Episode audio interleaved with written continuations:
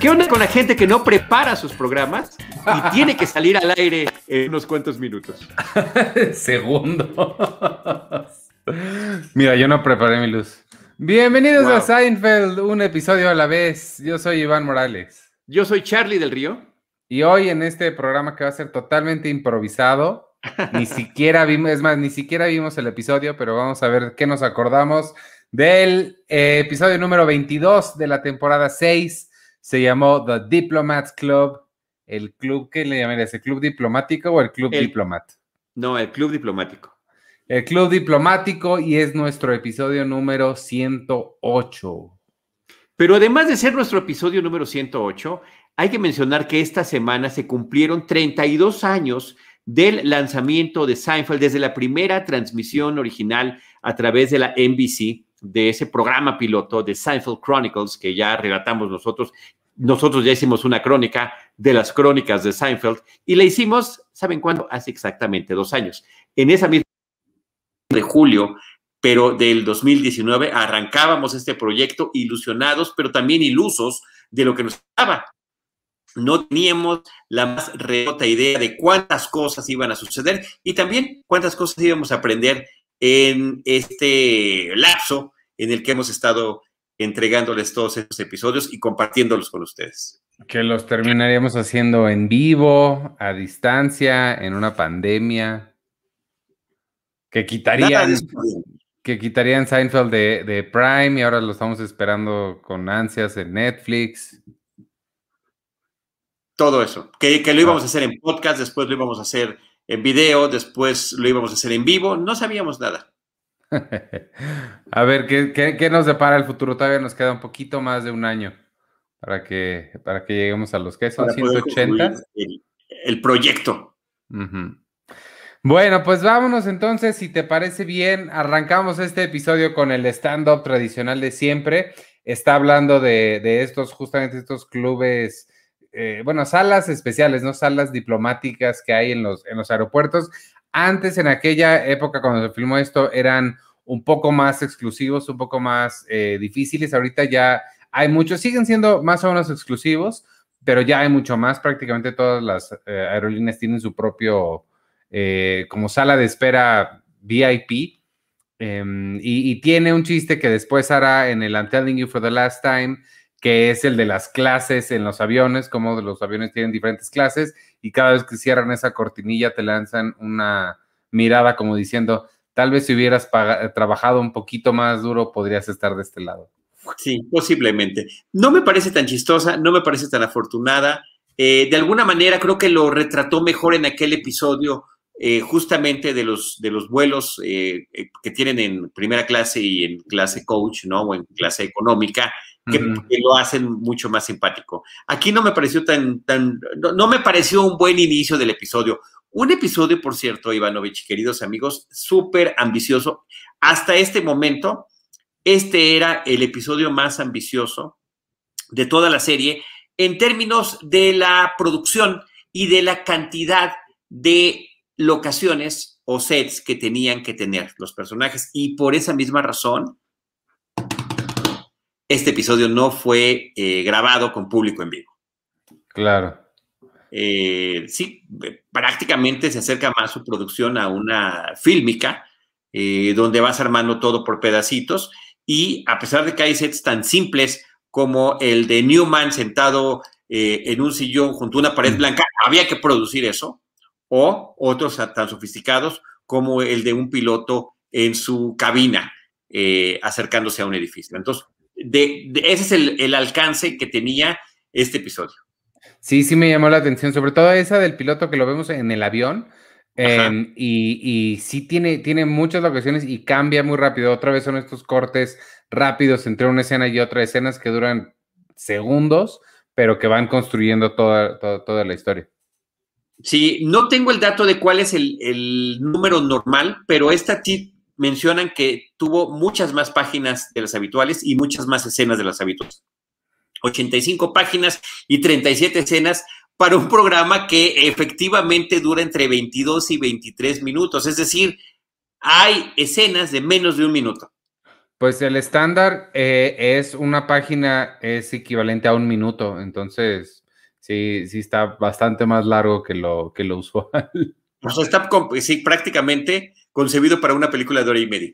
Sí, tal cual. Wow.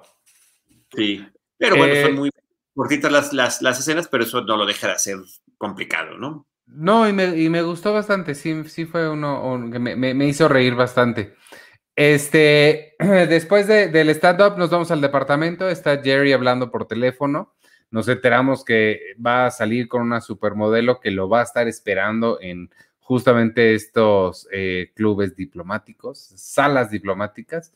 Em, Elaine le dice que ella se va a reunir con Mr. Pitt porque ya está harta y va a renunciar y está eh, muy, muy deseosa de hacer lo que le llama de, march, que es entrar, caminar con determinación para dar esa renuncia. Entra George, ella le, le, anuncia que va a renunciar, que está emocionada por esta caminata. Eh, y George le dice que él es experto en hacer esa caminata, que le encanta. Jerry le pregunta, ¿y qué tal la caminata de salida? Sí, esa no, eh, esa no es tan buena cuando te acuerdas de todo lo que vas a perder por haber renunciado. Así es. Eh, eh, George, como hemos visto a lo largo del episodio, es por supuesto un experto en este tema. Em, e, el dato de lo de la, de la supermodelo con la que va a salir me parece que es simpático. Ya, lo ya le había pasado a Jerry antes, es decir, justamente en ese episodio de los aviones. Eh, no nos podría sorprender a estas alturas. Y de alguna manera alude, porque hay otra referencia por ahí, a su carácter de una celebridad mediana dentro del mismo programa. Él es un comediante que está viajando de ciudad en ciudad o a veces en su propia ciudad haciendo sus espectáculos y bueno, puede identificarse o no, o puede interpretarse o no qué tan interesante puede ser para otras personas. Entonces, bueno, pues tiene esta cita. Eh, la modelo va a estar fuera a más de un mes de no solo de la ciudad, posiblemente del país por su trabajo y el espacio que tendrá en el club del aeropuerto, pues será el único que podrán tener. Ellos calculan convivir al menos por seis horas. Eh, la, otra que nos enteramos es que eh, George le pide prestada su cámara de fotos a Jerry porque quiere tomarse una foto con el, con, el jefe, Mr. Morgan, para ponerla en su, en su escritorio. Y Jerry le dice, ¿no, ¿no te parece que eso es un poco transparente, no? Estás, este, y, George le dice, esa es la idea, necesito que sea transparente, que vea cuánto quiero que él vea que me cae. Sobre todo por la inquietud que tiene George de que vaya a haber algún recorte de personal y él quiere este, pues quedar bien con este señor Morgan, que es como el responsable de recursos humanos, aparentemente por allí, ¿no? Que es a quien vimos una vez comer, ¿no? Con el, el sneakers, se lo estaba comiendo con... Con los cubiertos. Eh, sí. Con los cubiertos. No, eh, el que comía los cubiertos, el que comía los chocolates con eh, cubiertos era el señor Pitt Después George, se lo comentan a George, George imita esa actitud y después Morgan lo ve, se llama Morgan este señor, lo ve en una de, los, en una de las reuniones de la oficina y pues después ya todo el mundo lo empieza a imitar. Eh, de ahí nos vamos a la oficina del, señor Pitt. Vemos a Elaine entrar con esa seguridad que anunció que, con, con, la que iba a entrar, pero él le dice que está terminando su testamento porque la quiere añadir ahí, que él la ve como familia y que la quiere poner en el testamento. En ese momento, obviamente, Elaine cambia completamente su actitud, lo empieza a, tomar mucho cariño repentino. Él siente que le está dando un resfriado, ella hasta le da recomendaciones de, no, no, no, pero no se puede tomar tal medicina porque tiene la del corazón, no las puede mezclar y este cambia completa, hasta le da un beso en la cabeza, ¿no? Sí, está muy simpático porque pues obviamente va con la intención de, renunciar y finalmente pues ya no lo hace después de esa noticia que recibe, se preocupa por la salud de él y le hace esta recomendación, si va a tomar algo más, pregunte si eso no contraindicado con su medicina del corazón, ¿no? Por, por los males cardíacos que usted tiene. Y él dice, sí, cuando vaya yo a la farmacia, haré la pregunta. Aquí creo que sí es importante hacer esta precisión que en estas farmacias de, Estados Unidos, la forma en la que se manejan los medicamentos son personalizados y cuando hablan del pharmacist, están hablando de una persona que, sabe manejar un químico. Eh, no sé si sean químicos farmacobiólogos los que manejan eso, pero este, son especialistas en no solamente en, crear, o sea, mezclar los, los componentes de cada medicina, sino también en saber si efectivamente podría haber este tipo de, de reacciones. Sí, no, no, no es gente que nada más trabaja ahí. Exacto, exacto. O sea, no es, no es un simple dependiente. Este, de ahí eh, nos vamos a la, a la, oficina de George, al estadio de los Yankees. Están todos terminando una foto grupal. George se le ocurre repentinamente que por qué no se toman una foto él y el, y el señor Morgan. Y mientras están los dos parados lado a lado tomándose la foto, a George se le ocurre decirle, tratando él de, de, darle un cumplido que se parece a Sugar Ray Leonard, pero pues el Morgan sabe que no, no, se parece y le dice, o sea, que para ti todos debemos decir él es negro, eh, todos nosotros nos vemos iguales o qué. Y en ese momento, pues todos se quedan callados, todo incómodo. George no sabe qué decir porque nadie lo está rescatando, lo dejan completamente solo y este, y pues queda mal con el señor este.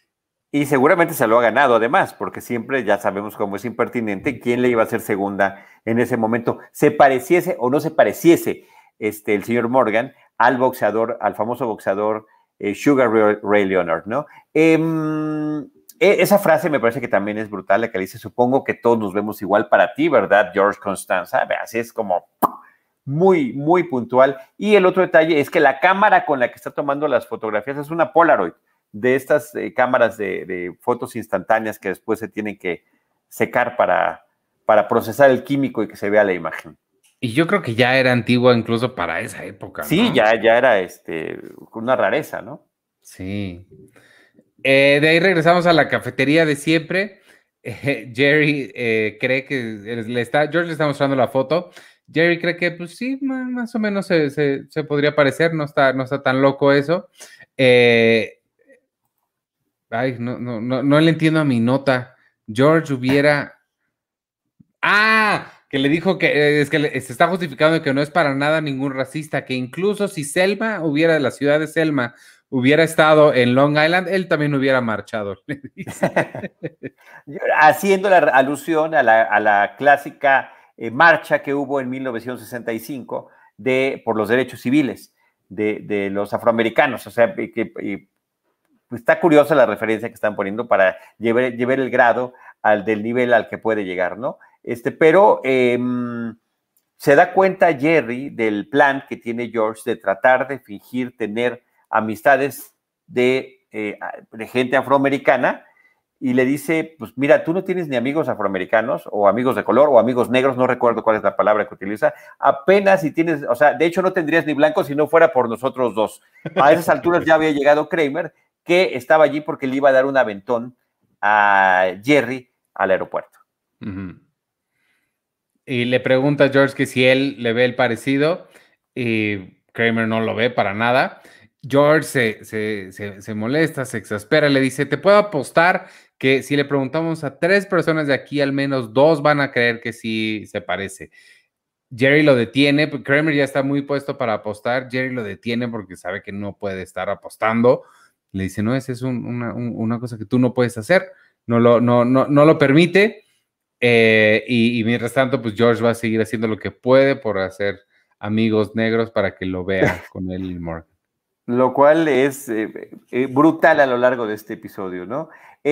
aquí hacen una anotación muy, muy especial. Le pregunta a Kramer a Jerry dónde está su equipaje y le dice: Mira, nada más traigo este ah, de notas y esta pluma es todo lo que llevo. Nada más necesito que pasemos por pasta de dientes o por un cepillo de, y pasta de dientes a, una farmacia justamente para, este, para poder irnos. Voy a Ízaca o a Ítaca, es ida y vuelta el viaje, este, eh, y, pues voy así sin nada, ¿no?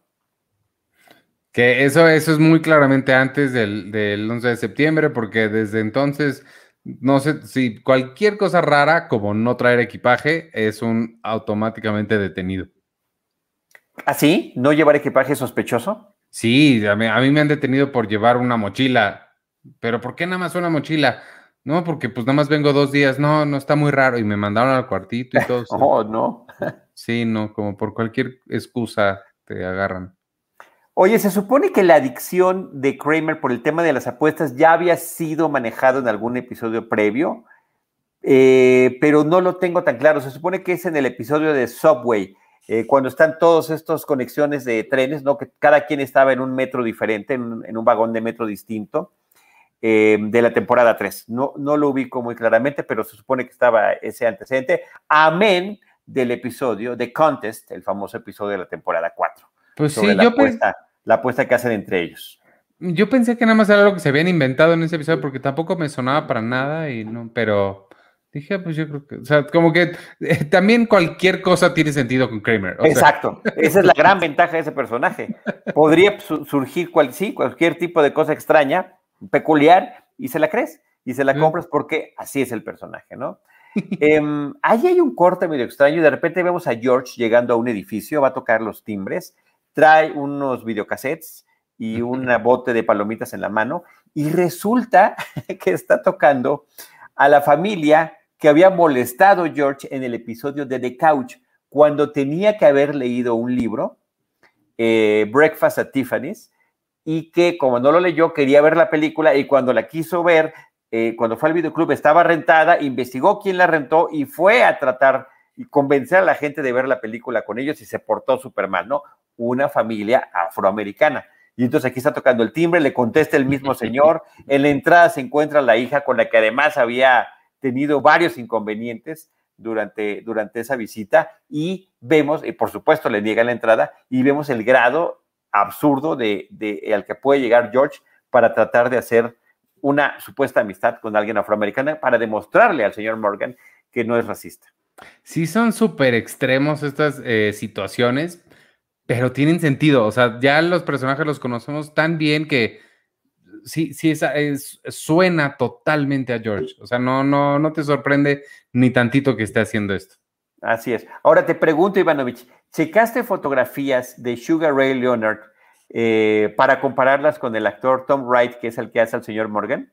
No, no lo, no lo hice porque según yo sí tengo más o menos clara su cara y según yo sí medio se parece. Sí, sí se parecen. Sí hay un, sí hay un parecido. Sí, hay un parecido. Sí lo hay, sí lo hay.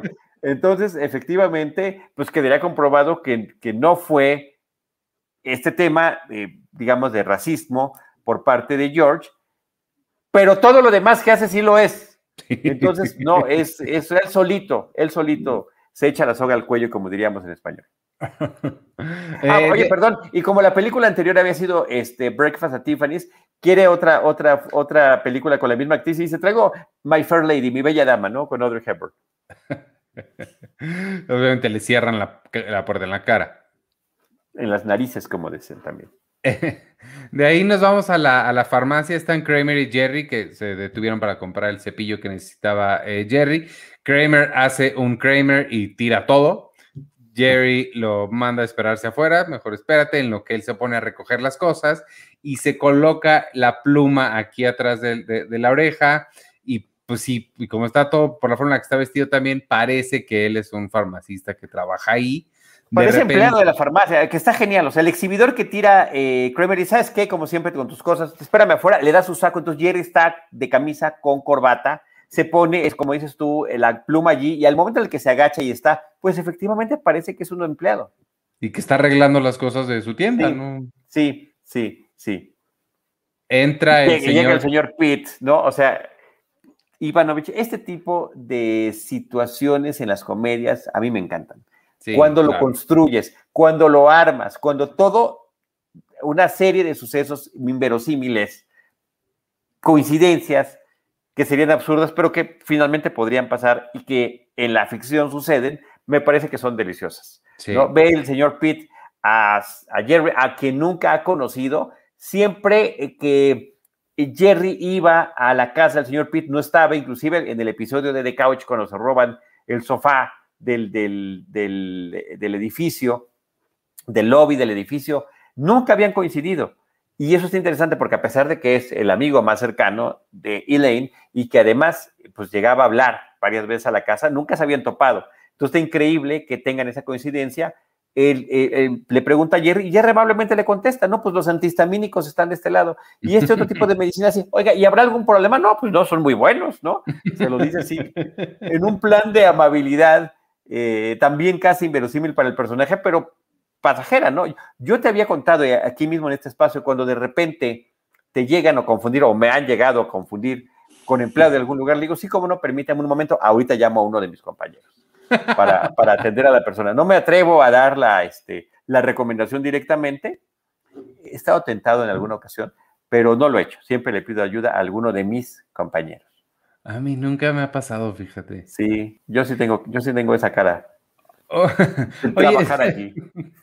¿Notaste lo que, eh, que Jerry suena muy enfermo? Mormado, suena súper mormado, como si tuviera una gripa. No lo mencionan en, los, en, los, eh, en la información del DVD. Estaba esperando que lo mencionaran, pero sí se oye. Se oye sí. No fui yo. Sí, sí, se oye un poco más aguda su voz.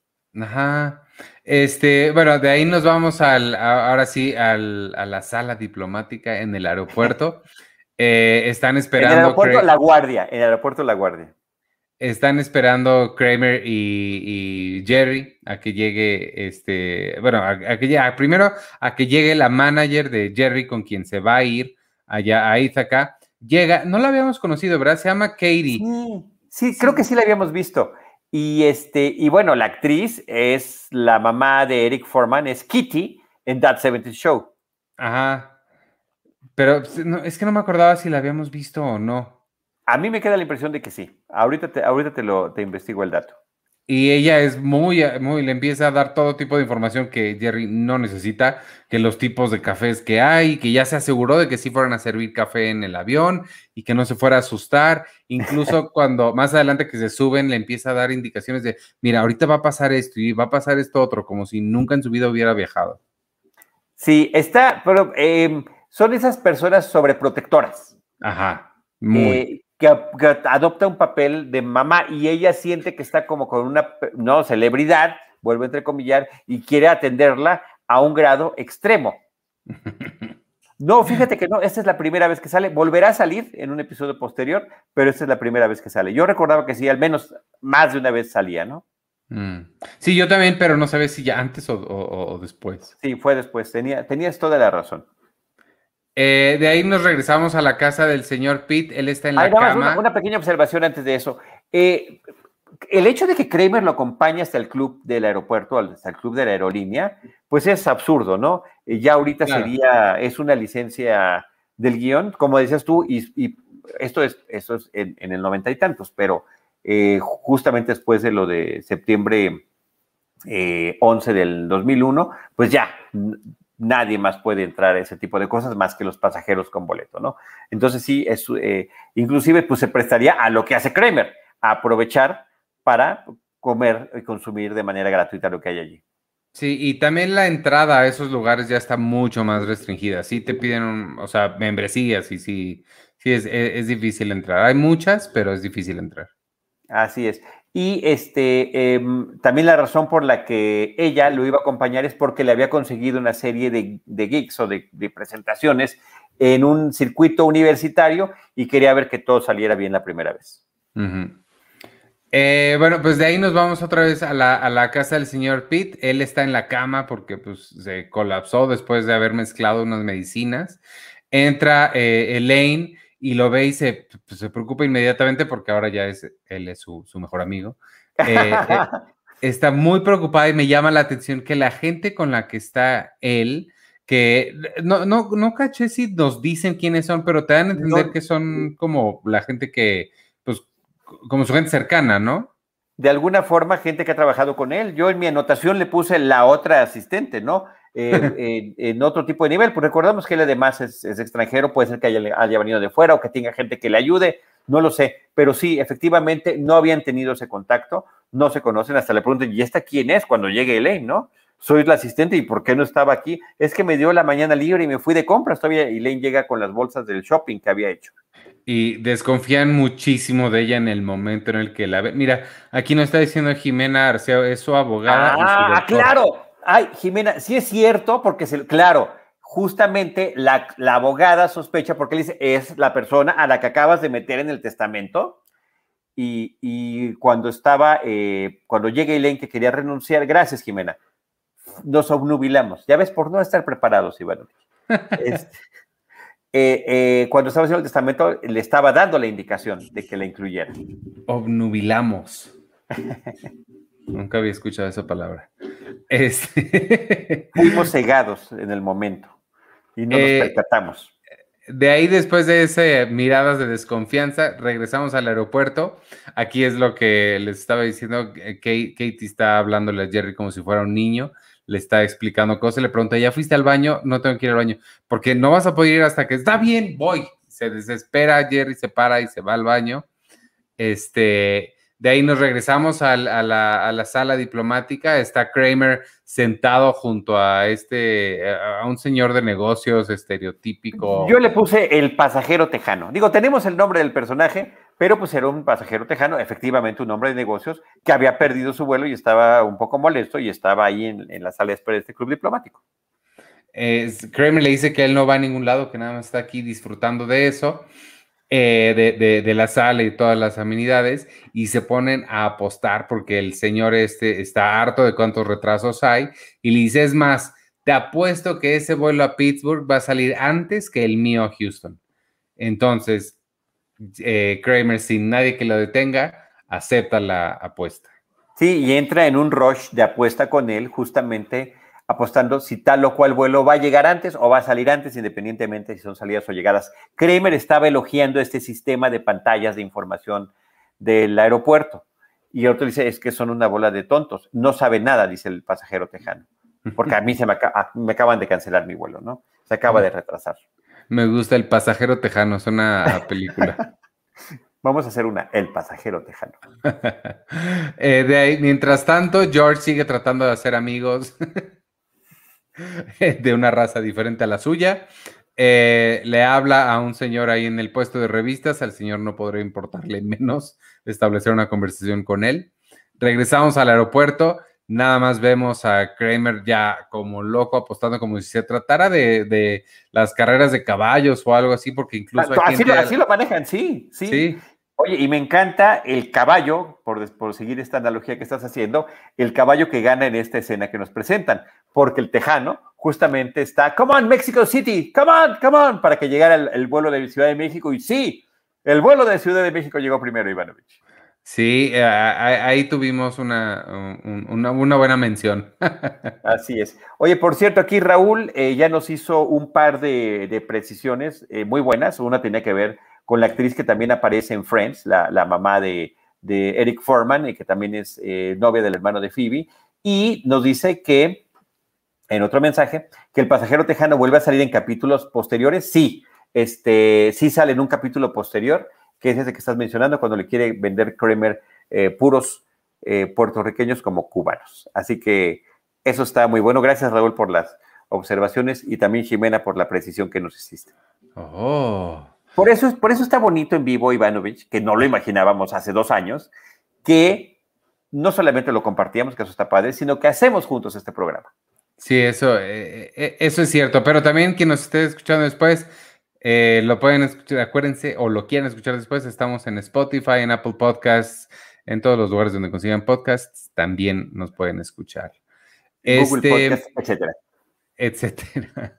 De ahí em, regresamos a la, casa oficina del señor Pitt. Él sigue en la cama, Elaine lo está cuidando, incluso le dice, no quiere, le voy a traer una almohada para que esté más cómodo.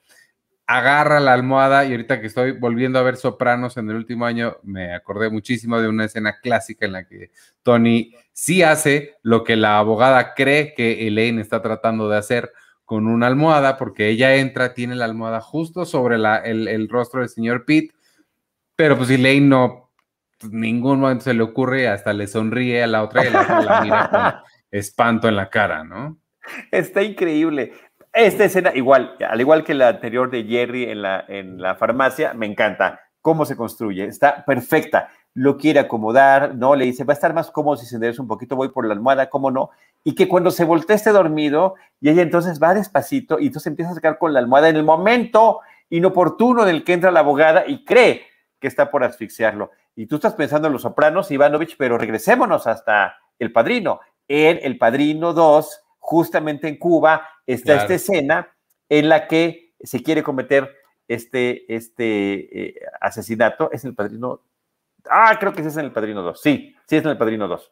Este, eh, y, sucede lo mismo, nada más que a este cuate pues lo cachan y ahí lo balean antes de que logre cometer ese, el asesinato de esa manera. Pero sí, sí está muy, muy bien construida. Esa. Muy bien armada, muy, muy bien armada. Y de ahí cortamos allá al auditorio universitario de la ciudad de Ítaca, donde está eh, Jerry en el backstage antes de entrar, junto con esta manager, junto con Katie, que es el nombre, y, este, y ella le está diciendo, oye, fíjate que te quiero comentar algo muy importante. El piloto está en el público. ¿Y cómo que el piloto está en el público? Sí, sí, el piloto que nos trajo ese piloto está en el público. Me pidió un boleto, supo que estabas en el avión, me pidió el boleto y se lo di. Entonces está en el público. Te lo digo para que no te desconciertes cuando lo veas. ¿Y por qué me voy a desconcertar cuando lo vea? Bueno, ahí con ustedes, Jerry Seinfeld. Y se sube Jerry, empieza a hacer sus bromas, voltea a ver al piloto y, las caras que el piloto le hace, o sea, es nada más como, a ver qué vas a hacer, ¿no? Y desconcierta a Jerry, lo saca lo saca de su, de su concentración y resulta eh, pues un fracaso su presentación allí. Aquí hay otra anécdota buenísima, Ivanovich, porque pasaron dos cosas. Primero la, primero la personal. Cuando vi a este piloto, al actor haciendo este piloto, dije, claro, en las series ponen a pilotos con cara de pilotos, como los tenemos preconcebidos por una serie de películas y series, yo te diría de los años 60, 70, 80. ¿No? Como que es el hombre maduro, este, ¿no? De, caucásico, de cierto atractivo, de, ¿no? tiene cara de piloto, ¿no? Eh, Soli, el actor, el, el, piloto que acuatizó en, el Hudson, en Nueva York, tiene cara de piloto. Ese, ese, ese, ese es el. O él sí tiene cara de piloto. Bueno, lo tenía cuando tenía, cuando tenía bigote. Este, Resulta que estaban buscando al actor para el piloto y no lo habían encontrado. Y un día llega el señor que entregaba el agua y dijeron, él tiene cara de piloto. ¿A poco? Y el repartidor de agua se queda con el papel de un personaje que no habla, pero que es importante en el episodio, y que después de esto renunció y siguió haciendo pequeños bits como actor. Y ya no, no, ya dejó su trabajo. Dejó, dejó la repartición de agua. ¡Wow! ¡Qué buena historia! Está padrísima, me encantó. Y, pero él, ¿y tenía ambiciones de ser actor o No, no, nada. Simplemente, oye, es, él parece eso es a lo que me refiero. Por eso di todo el antecedente del, del prejuicio, porque lo es, de cómo debe parecer un piloto. ¡Wow! ¡Qué padre historia! Em, y pues sí, cuando, en cuanto Jerry lo ve, sí se saca muchísimo de onda, pierde todo por completo. No vemos lo mal que, le va, que hubiera estado bien ver. Sí, pero vemos cómo de repente se le va el habla, o sea, como que empieza a balbucear, como a tartamudear, y pues ahí se corta y ya lo, lo que sucede lo, lo deduces, ¿no?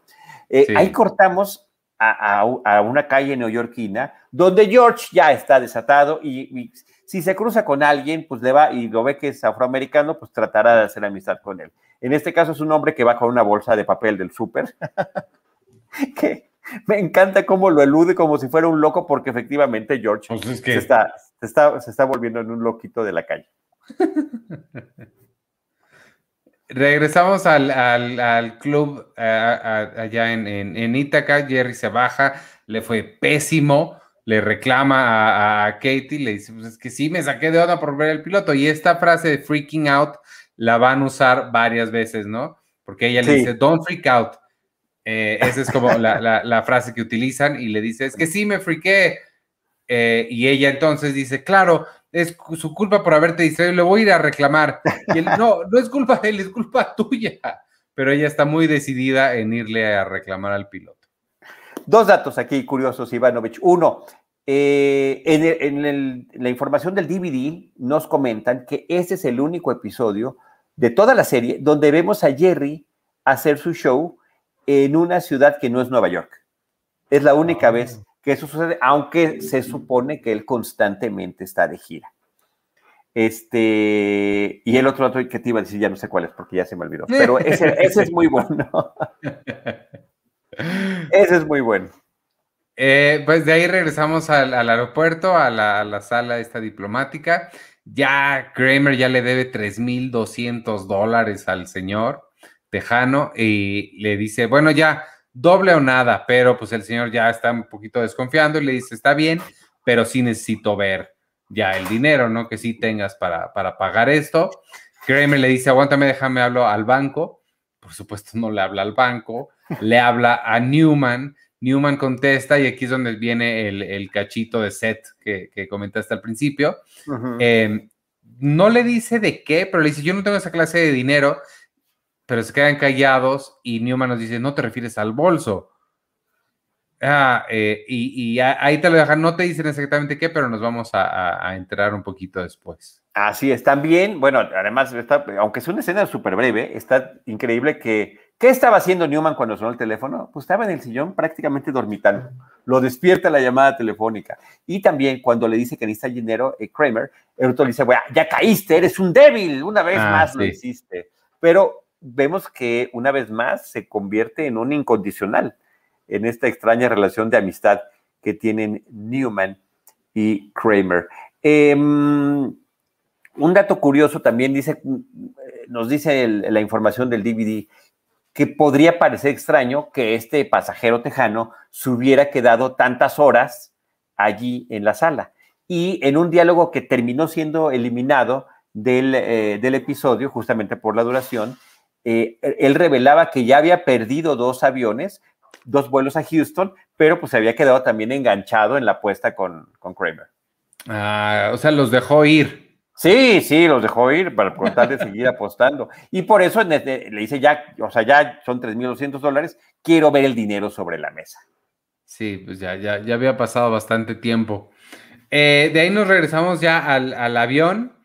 No se están moviendo, está sacado de onda otra vez Jerry porque no se mueven y de repente llega la sobrecargo a decirle que si por favor este, se podía retirar, el piloto no, no, no se siente cómodo con él aquí y le dice, pero él no me puede correr, no puede correr la gente.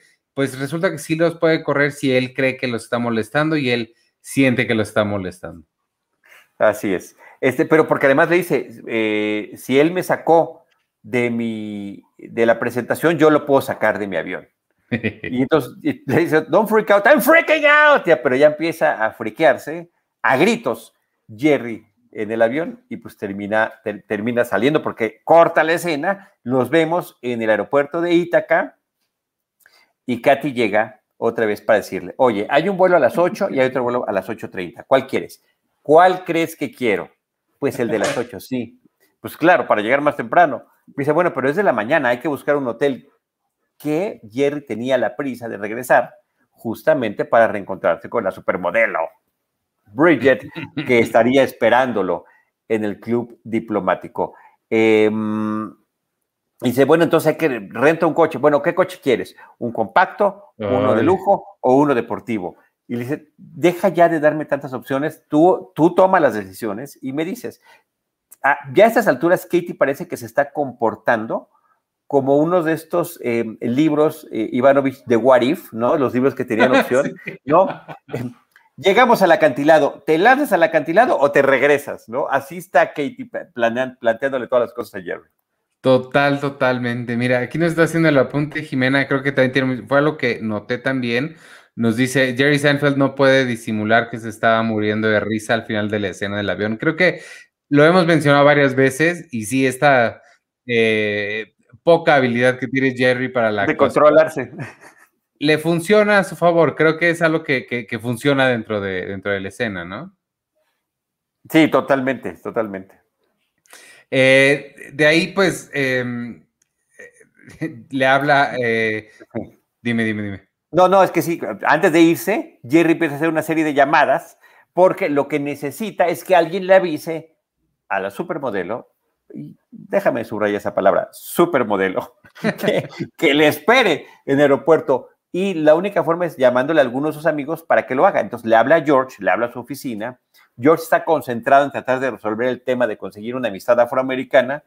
Y antes de que Jerry le pida el favor, George le empieza a preguntar sobre el exterminador que había ido en un episodio previo a eh, acabar con la plaga de pulgas. Carl, el exterminador con quien había intercambiado un par de palabras, George, en ese, en ese encuentro. Le da el nombre, le da la compañía y antes de que le pida el favor, le cuelga.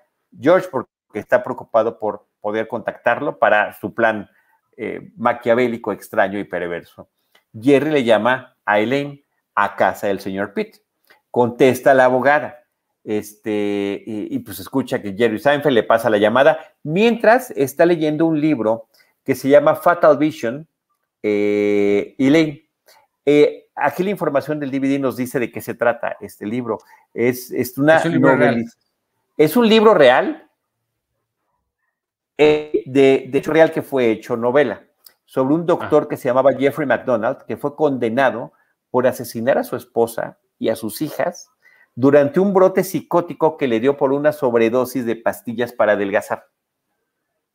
Y la historia de ese señor le hicieron novela y la novela tenía tantas imprecisiones sobre el caso que él terminó demandando a, la, editorial y ganó, ganó el caso. ¡Wow! Parece que perdió el otro que era más importante, pero este, el otro lo ganó. y cuando le pasan a Jerry, le dice, oye, por favor, ve a hacer, sí, sí, lo voy a hacer yo. Y como se lo, encarga, se lo, este, encarga tanto, es tan insistente Jerry para decirlo con el dice, sí, yo me encargo, por supuesto que yo me encargo y la abogada solamente escucha yo me encargo, por supuesto, yo me encargo, y por supuesto se imagina que es encargarse del pobre señor Pitt. están muy bien armados todos esas malentendidas. totalmente, totalmente, totalmente. Este, regresamos al, al, aeropuerto de La Guardia, al Diplomats Club. Llega con un bolso de cartero, como de piel, ¿no? este, un bolso clásico, eh, y pues se lo da Kramer y Kramer se lo enseña al tejano, al pasajero tejano. Y dice, ¿y esto qué? ¿Qué, qué yo, qué yo qué voy a hacer con, un, con una bolsa de cartero? Y dice, ¿ya viste el nombre del bolso? Y tiene la inscripción, dice David Berkowitz, el asesino serial llamado el hijo de Sam, que así firmaba en las cartas que mandaba a los periódicos, que había sido cartero, y Newman cuenta que a él le había tocado, que cómo llegó a tener ese, bolso, porque a él le había tocado la misma ruta que a David Berkowitz y le había heredado el bolso, ¿no? Este, y dice, uff, y vaya que había perros en esa ruta. esa es una broma sobre el, sobre el caso real de Berkowitz que terminó diciendo en la corte que el perro del vecino, cuando ladraba, le decía que cometiera los asesinatos. Okay. Es una, broma muy oscura. Sí. Este, eh, vuelven a apostar y me gusta el, la advertencia que le hace Newman a Kramer, ¿no? Porque le dice, espero que sepas lo que estás haciendo. Ah, sí, claro, claro, claro, en el famoso doble o nada, ¿no? Que regresaba. Y terminan apostando entre un vuelo de Ítaca y otro que no me acuerdo de no sé dónde. Eh, nos vamos al, carro que rentaron Jerry y, Katie. Él estaba dormido, se despierta y no, no, no reconoce dónde están porque están como a la mitad de un bosque, un lugar raro. Le pregunta, oye, ¿dónde estamos? Ella le dice, no estoy segura. Eh, y él, eh, perdimos el camino y ella le dice, no, perdimos el camino hace como media hora. Pero es que me dijiste que no te molestara con detalles. Y el camino no es un detalle menor. Absolutamente de acuerdo con él. Y por esa distracción, por estar platicando, se ve que ella choca con algo que ya no vemos qué es. Mientras tanto, en la oficina de los Yankees de George Constanza, llega Carl, el exterminador, y llega en camiseta blanca. Él dice, oye, ¿por qué, me dijiste que viniera, por qué me dijo usted que viniera yo sin mi uniforme? Dice, bueno, es que imagínate lo que va a pensar la gente, se asusta si de repente ve que entra un exterminador a nuestras instalaciones. Este, oye, yo te conocí con el departamento de Jerry Seinfeld, del problema de las pulgas. Ah, sí, sí, sí. Jerry, el, tipo blanco simpático, ¿verdad? Jerry, ah, blanco, pues sí, es, es blanco. Yo, la verdad, no me fijo en ese tipo de cosas. Supongo que lo es, dice. Dice, oye, te quiero presentar a un amigo. Llama a la oficina del señor Morgan, este, George, y avisan que el señor Morgan se va a cenar. ¿Y qué se le ocurre a George? Invitar a Carl a cenar al mismo restaurante donde está el señor Morgan. ¿Tienes hambre? Le dice.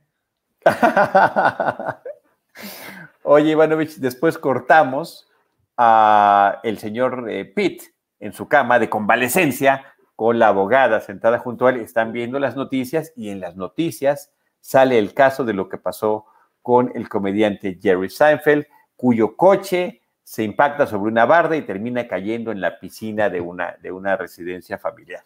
Y, y entonces sacan a Jerry que está desesperado, freaking out, por supuesto.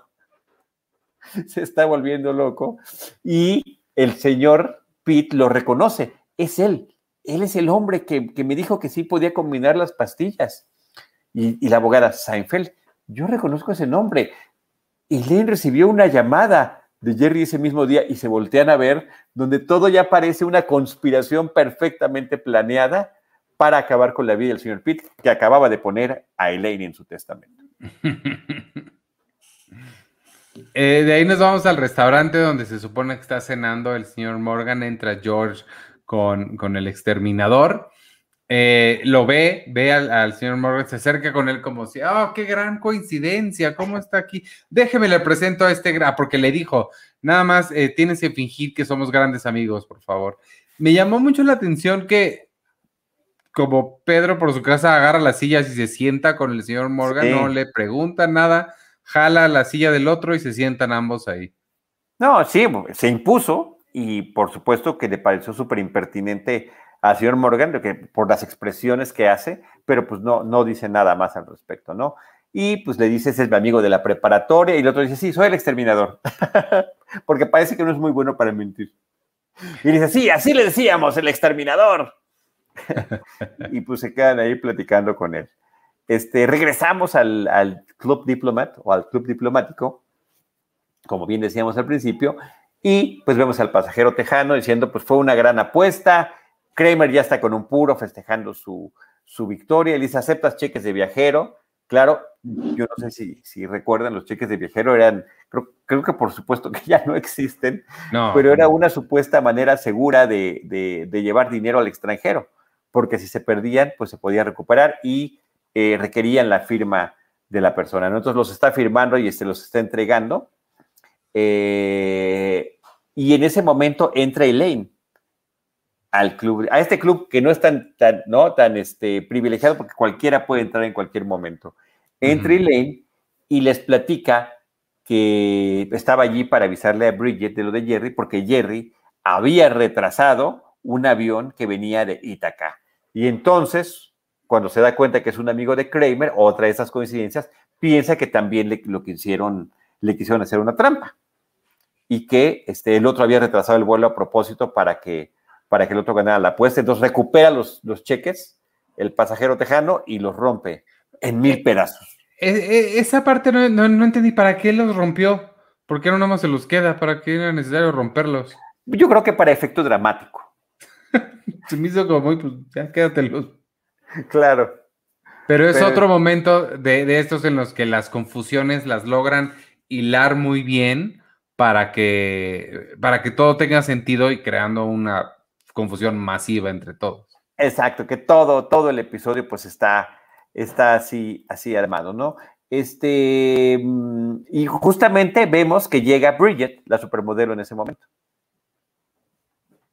De ahí nos vamos a la, oficina del señor Pitt, de, bueno, a la, casa oficina.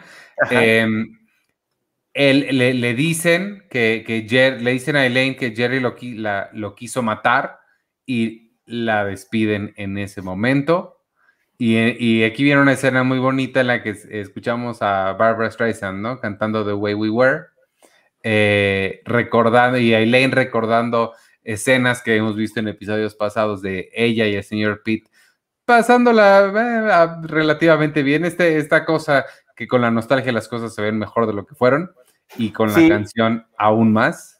Pero está padrísima la secuencia de, los recuerdos que le vienen a la mente de cuando le está comprando los calcetines, que no se los quiere poner, por supuesto, la escena donde aparece Hitler, este, la escena del inflable, del pájaro loco, eh, cuando está cantando con esta música, ¿no? El cuadro que le rompe, ese, ese cuadro tridimensional, está genial. Genial, genial, genial, genial. Eh, y, de ahí regresamos ahora sí al, al, aeropuerto, a la gran reunión entre Jerry y la, novia de esta supermodelo. Tienen nada más media hora, entonces se meten como a una sala de juntas o a, un lugar privado. Y en este momento es lo que decíamos hace rato, Jerry ve por la ventana y ve al, al mismo piloto acercándose desde la cabina del avión, intercambian miradas y él vuelve a perder el control. Lo vuelve a desconcentrar en los pocos minutos que iba a poder tener para estar con esta chica. Esa, esa escena, Ivanovich, eh, la hicieron en el aeropuerto de Burbank, en California. Ah, Eh, la- el equipo de producción pidió todos los este, favores posibles. Les permitieron utilizar un avión, pero el avión, por supuesto, tenía que estar apagado y lograr meter a una persona que no era piloto, al actor piloto, ex repartidor de agua, hacía tan solo uno- unos días antes. Este, y el avión fue jalado con estas grúas que utilizan. Y sí, para lograr el efecto, la lo acercaron lo más que pudieron al edificio para, para tener la toma desde la ventana. wow. Sí, Sí, me preguntaba cómo habían hecho eso. Órale. sí lo hicieron, sí, porque también, eh, como también hay sets de aviones, ¿no? Como los que también utilizan en este episodio, pues pudo haber sido algo así, pero no, sí utilizaron un avión de verdad. La verdad que me parece que es que está simpático. Y luego, pues ya viene el epílogo. Eh, el, el- aquí, mi, el, el tiempo que tenía ya no me permitió ver esa última parte, el, el epiloguito. Ah, ok. Entonces no sé qué es lo que sucede. El epílogo es en el restaurante, regresamos al restaurante. Este, siguen platicando ahí entre los tres, supuestamente en, en esta cena forzada con el señor Morgan, y de repente vuelve a soltar Carl que es exterminador. Entonces dice Morgan, o sea que si eres un exterminador de verdad, Constanza, nunca pensé que hubieras caído tan bajo. Y se levanta ofendido de la mesa y se va y George voltea este, con uno de los meseros y dice, la cuenta, por favor, ¿no? Ya derrotado ante la situación. Y se acerca el mesero y le dice, el señor, Ray, el señor Sugar Ray puede comer aquí por cortesía cuando quiera. Ah, wow. O sea que sí, sí había ese parecido físico. Y se levanta George, señor Morgan, ¿escuchó eso? Señor Morgan, ¿escuchó eso? Y se acaba el episodio.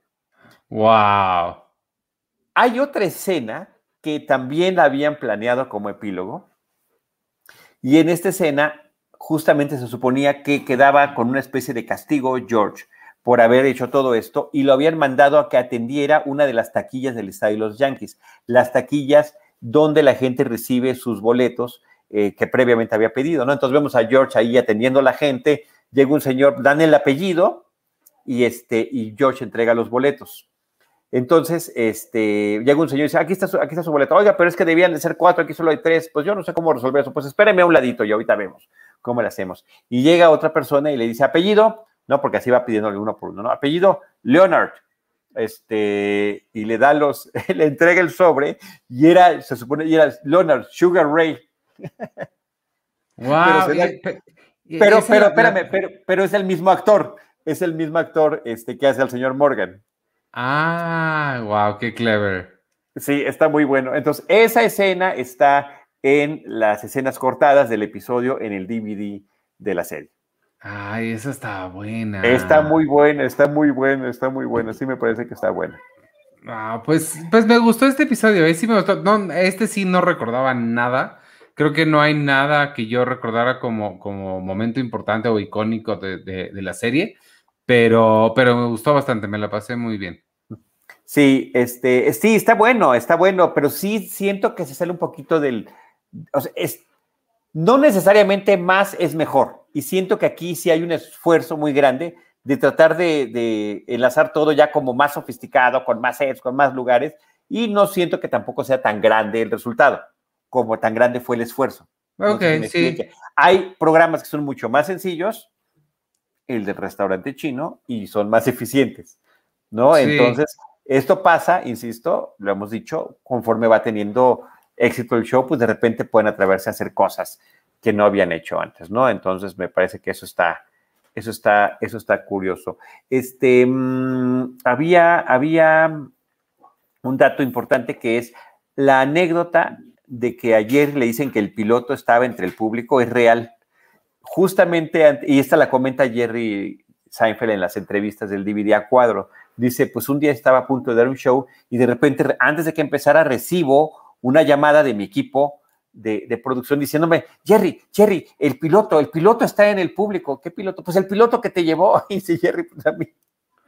¿Eso qué, no? Pero además se lo dijeron como Katie, ¿no? Como con urgencia, como que es importante que lo sepas para que no te desconciertes. ¿Y qué pasó? Jerry se desconcertó.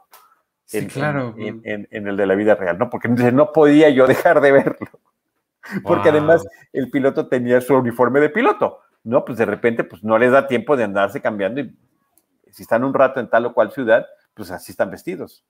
Qué chistoso. Así es. Y otro dato, también muy curioso, que lo comentamos en su momento, em, en, estos, en estas mismas fechas, cuando se produjo este episodio, fue cuando ayer eh, a este Larry David se le ocurrió hacer una revisión de un episodio previo, del episodio de Handicap Spot, porque era la primera vez que aparecía el personaje de Frank Constanza, pero lo interpretaba otro actor. Entonces dijo, vamos a conseguir, vamos a hacerlo con Jerry Stiller. Llamaron a los actores, eh, llamaron al director Tom Cherons, que fue el que se había echado todas las cinco temporadas previas de Seinfeld. Ahorita Andy Ackerman, de aquí hasta el final, es el que dirige todos los episodios. Y en estos mismos días, cuando se produjo este episodio de The Diplomats Club, fue cuando filmaron las partes donde integran a Jerry Stiller para las repeticiones del episodio de The Handicap Spot. ¡Wow! ¡Qué buen dato! Sí, pues son datos que ya sabes vienen en el DVD y que aquí, aquí compartimos con todos. Como este otro dato que voy a dar, Miquel Torralbo dice que qué días hacemos ahora los videos porque tiene semanas que no logramos coincidir. Los estamos haciendo ahora los días martes, que es también el mismo día del podcast de Cine Premier. A las nueve y media. A las nueve treinta de la noche. Sí. Este, eh, pues no sé, ¿tienes, tienes algún otro? Hay uno que se me olvidó, que no sé qué es, y se quedó ahí perdido, como, como lágrimas en la lluvia. Puede ser un tweet. Puede ser un tweet, exacto. Si me acuerdo, se, se convertirá en un tweet. Pues muchas gracias amigos a todos los que nos vieron en vivo. Eh, Miquel, Jimena, Manuel González, eh, Dormis David. Dormis, eh, un saludo Dormis, muchas gracias, es amigo mío. Raúl, todos son amigos nuestros. sí, sí, sí. Raúl Jainikoski, este, y todos los demás que nos estuvieron viendo en vivo, muchas gracias. Y a quien nos vea después en YouTube o nos escuche en Spotify, Apple Podcasts o donde sea que consiguen sus eh, podcasts, muchas gracias. Yo soy Iván Morales. Ah, no sé, nada más antes de despedirnos rapidísimo, no se acuerden que estamos ya, este, Charlie, él y Charlie Gómez, el otro, haciendo eh, otro, otro podcast. Este es de James Bond y se llama Una misión a la vez es quincenal, nos toca la semana que entra. ¿Spectre? No, nos toca Skyfall. Nos toca Skyfall. Ay, Skyfall es bien padre. Buenísima. Eh, nos toca la semana que entra. Este, y nada, pues yo soy Iván Morales y me pueden seguir en arroba Iván Morales. Gracias y adiós. Yo soy Charlie del Río y me pueden seguir como Charlie del Río y Charlie del Río Cine y Series en Facebook.